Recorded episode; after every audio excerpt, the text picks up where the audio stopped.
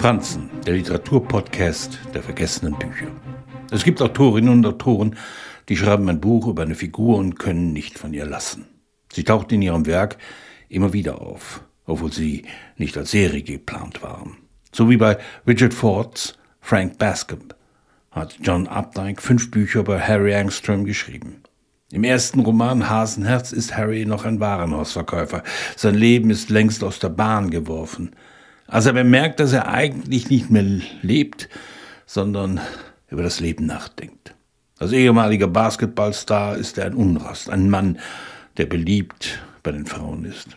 Viele Ehen scheitern daran, dass einer der Ehepartner glaubt, dass er ein besseres Leben verdient hätte.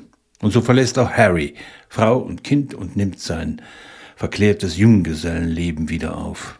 Mit Ehen und ihren Fallstricken kannte Abdeck sich aus. In Ehepaare, das acht Jahre später erscheinen sollte, lässt er gar zehn Paare aufeinander los, die beinahe wie bei Schnitzlerei um Erfahrungen sammeln. Harry Angstroms neue Freiheit besteht in Treffen mit einer Gelegenheitsprostituierten. Dabei entwickelt Abdeig Mitleid mit ihm, einem Mann, der aus seiner Durchschnittlichkeit nicht auszubrechen vermag. Selbst als es zum Bruch kommt und die Freiheit ihm scheinbar zu Füßen liegt, ist Harry antriebslos.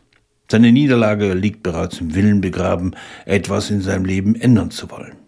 Harry ist kein Sieger. Harry ist kein Rebell. Harry will einfach nur ein bisschen glücklich sein.